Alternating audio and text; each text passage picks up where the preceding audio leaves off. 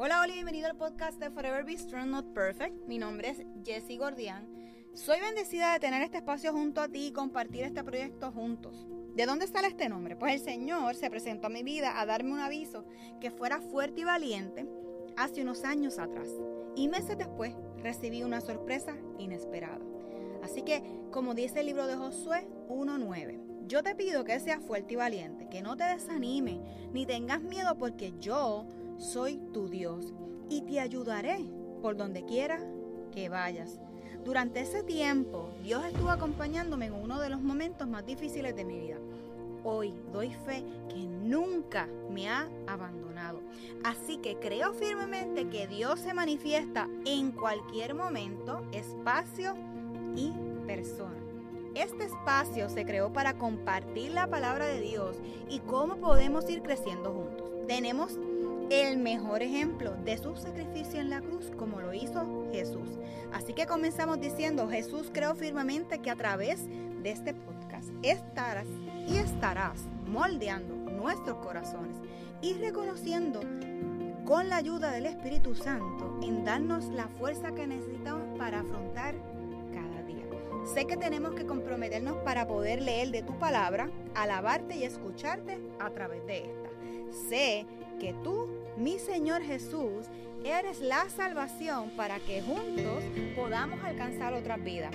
Que ese amor que proviene de ti como un buen padre pueda ser escuchado por la persona que está recibiendo este mensaje. Reconoce que es tu Hijo como nuestro Señor y Salvador. Así que comenzamos a caminar y a crecer juntos.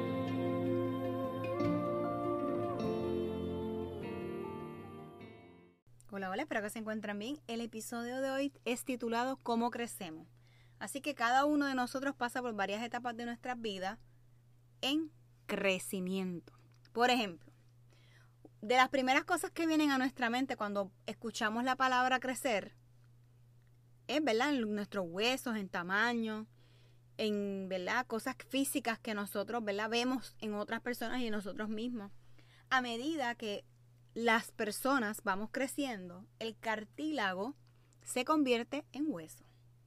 Este proceso termina alrededor de los 16 años en mujeres y en los hombres un poco más tarde. Así que en ese momento, ¿verdad? Cuando ya los cartílagos ya son huesitos, pues finalmente finaliza el crecimiento del cuerpo y la estatura es definitiva. Así que ya después de los 20 y pico, ¿verdad? Por tirar un número alto para incluir los varones, ya no vamos a crecer más gente.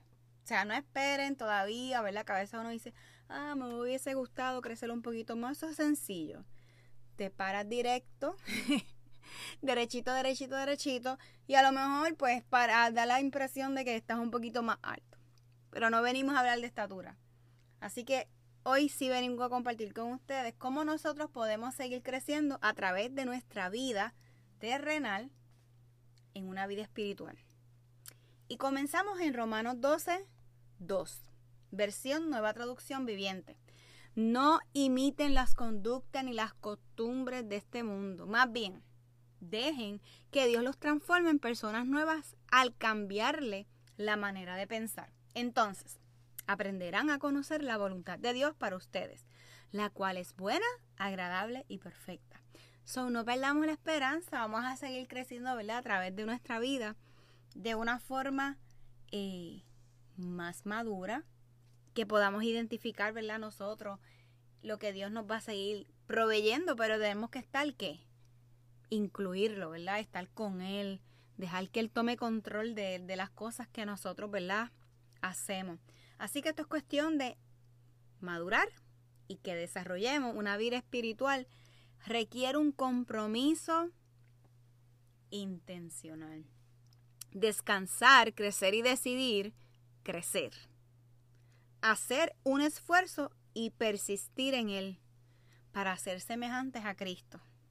Tenemos que identificar el papel de Dios y el tuyo. Cambiar y actuar como Él decirlo, o sea, cómo comunicarnos, cómo expresarnos, cómo nos comportamos. Abandonar los hábitos eh, que nosotros tenemos o manías o como ustedes lo quieran llamar y producir, comenzar, ¿verdad? A, como si estuviéramos en una fábrica, a, a que ese producto en nosotros tenga un final, ¿verdad? Completo, que ese producto tenga cinco estrellas, que ese producto diga lo ponchen aprobado, que Dios, ¿verdad? Nos diga aprobado. Así que cambiar el piloto automático, o sea, nuestra manera de pensar, tenemos que tener mucho cuidado con esos pensamientos que son los que nos destacan una y otra vez. Por ejemplo, hablamos ah, sobre un piloto automático, ¿verdad? Que podemos hacer el cambio. Cuando nosotros estamos, no sé, vamos a hablar de un avión y el, piloto pues pone el, el avión en autopiloto y que él siga por ahí, mira, el rumbo programado según ese piloto. Como varios vehículos que ya están apareciendo, que les tiras una ruta, es la nueva tecnología, pues entonces que él siga, ¿verdad? Y bajo unos sensores que vienen, protege ese vehículo. Así que vamos a obligarnos a hacer ese cambio. Vamos a hacer de eso un estilo de vida que nosotros podamos ir modificando a la misma vez vamos resistiendo esas cosas que nos atraen, que nos gustan, que no, muchas de ellas no están mal, pero solamente es modificar ciertos detalles. Y volverás, porque si no vamos a volver a los viejos patrones. Así que tenemos que desarrollar nuestra mente con el arrepentimiento, pensamientos inmaduros y egoístas. Tener una vida cristiana no solo es convicción y credos. Hay que tener una conducta y carácter. No es demasiado tarde para empezar. Y vamos a hacer unas preguntas para considerar. Áreas donde necesitamos dejar de pensar y comenzar a trabajarlo y pensar de una forma diferente. ¿Y cómo se hace eso diferente? Pues trata de imaginarte que Dios está contigo al ladito tuyo, que lo está, y pienses como Dios. Pienses que es como Dios en ese tapón que puedes evitar utilizando una simple aplicación como Waze que te da varias ¿verdad? rutas y tú decides irte voluntariamente como el autopiloto. Solo, por decisión, así como que, que a Dios que reparta suerte. No. Vamos a utilizar el Waze de vez en cuando, ¿verdad? Para coger esa ruta y evadirla, probablemente aunque sean 10 minutos de tapón. Así que, ¿cuál es el reto aquí? El reto aquí es que comencemos de nuevo y olvidemos todo lo pasado. Repito, comenzar de nuevo y olvidar todo lo pasado. vamos a darnos la oportunidad de vivir sin temor a que me hagan daño o yo hacer daño a otros. Tenemos que aprender a que no vamos a ser perfectos, que sí vamos a cometer errores cuando nosotros identificamos y decimos, bueno, Señor, aquí está, entrego mi vida, voy a empezar paso a paso.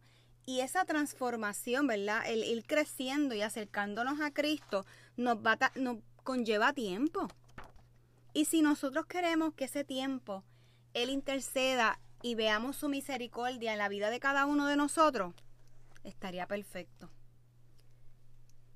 Si te hay que pedir perdón, pues vamos a tener que hacerlo, ¿verdad? Así que para ir cerrando, la oración de hoy es que, Señor, te doy gracias por cada bendición que me has dado. Gracias por amarme tanto, aún desde la fundación del mundo. Hoy reconozco que te necesito. Te pido perdón por mis pecados y me arrepiento. Y abro las puertas de mi corazón para recibirte como mi Señor personal. Acepto el regalo de la salvación y te doy gracias por tu gran amor. A partir de hoy, quiero caminar contigo cada día de mi vida y descubrir y crecer en el hermoso plan que tienes para mí. Enséñame a amarte, Jesús, y a seguirte cada día, y también amarme a mí mismo, a mí misma, en aceptarme y a descubrir el maravilloso plan que tienes para mí. Gracias Jesús te doy por tu amor y confieso que Jesucristo es el Señor de mi vida. Así que esto es una nueva oportunidad para que rehagas. Eh, tu relación con Él. Él lo que pide es esa relación para saber tu interés y poder amarte y a través de eso poder amar a otros. Así que esto es todo por hoy. Nos vemos hasta la próxima semana y gracias por su apoyo. Un beso y un abrazo y muchas bendiciones. Este episodio es presentado por Forever Bistro Not Perfect. Descubra unas piezas únicas artesanales hechas por manos puertorriqueñas con el motivo de inspirar y recordar tener una actitud positiva en nuestra vida diaria ante cualquier adversidad y a la misma vez llegar a otros con la recaudación de fondos para pacientes de cáncer de seno. Elija entre aretes o brazaletes. Los invito a pasar por nuestras redes sociales, tanto Instagram como Facebook, para que vean la variedad de joyerías que tenemos disponibles. Así que regalemos más que una pieza, para que no olvidemos ser siempre fuertes y valientes, como le ordenó Dios a Moisés, donde lo encontramos en el libro de Josué, capítulo 1, versículo 9. Juntos alcanzaremos a otros.